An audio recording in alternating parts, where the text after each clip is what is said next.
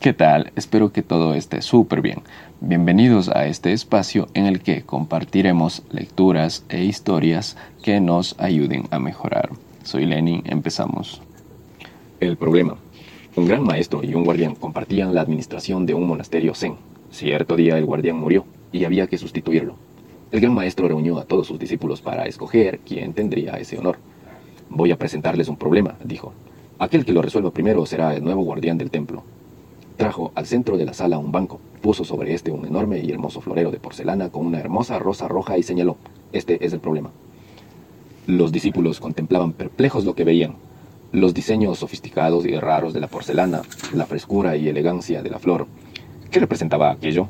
¿Qué hacer? ¿Cuál era el enigma? Todos estaban paralizados.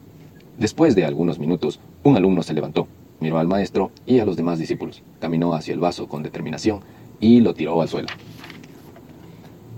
Usted es el nuevo guardián, le dijo el gran maestro, y explicó. Yo fui muy claro. Les dije que estaban delante de un problema. No importa qué tan bellos y fascinantes sean, los problemas tienen que ser resueltos. Pueden tratarse de un vaso de porcelana muy raro, un bello amor que ya no tiene sentido, un camino que debemos abandonar, pero que insistimos en recorrer porque nos trae comodidades.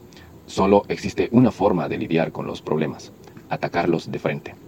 En esos momentos no podemos tener piedad, ni dejarnos tentar por el lado fascinante que cualquier conflicto lleva consigo. Fin. Lección.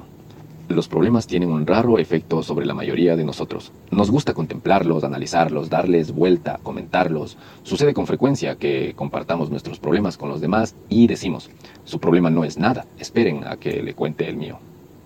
Se ha dado en llamar parálisis por análisis a este proceso de contemplación e inacción. ¿Y la solución?